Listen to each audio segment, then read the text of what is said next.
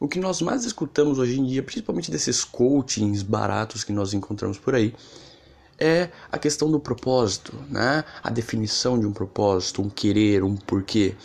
Só que o que muitas vezes é, não entra na minha cabeça é essa questão de que nós temos que simplesmente parar nossa vida e focar em algo para descobrir se aquilo é nossa paixão.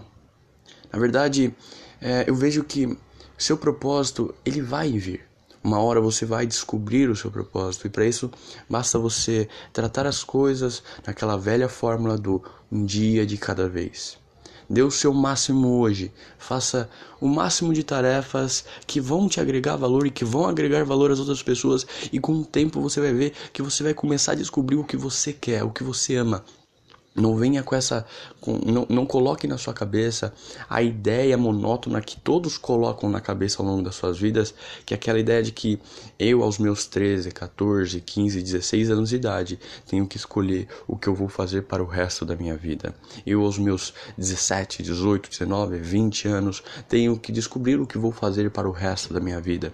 Nós somos seres humanos e estamos sempre nos adaptando e mudando a todo momento. Muitas vezes a ideia que você colocou hoje de propósito, ah, eu quero ser um engenheiro pro resto da minha vida. Quando você tomou essa decisão? Ah, lá na, na pré-inscrição da faculdade, do concurso público, quando eu tinha 18, 19 anos. Tá, eu quero ser policial, eu quero ser bombeiro, eu quero ser médico.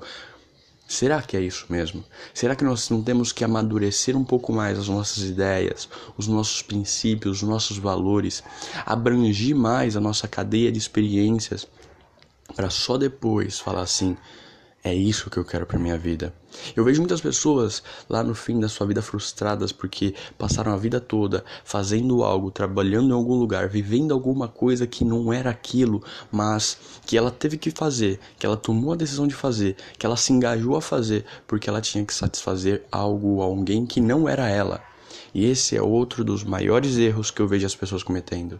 Querer satisfazer o outro, o pai, a mãe, o vô, a avó, o irmão, a irmã, o tio, os amigos, a mulher, e não querer satisfazer o seu próprio desejo, o seu próprio eu. É importante você levar a opinião dos outros em consideração, mas mais importante que a opinião dos outros é a sua satisfação, porque lá na frente é isso que vai pesar.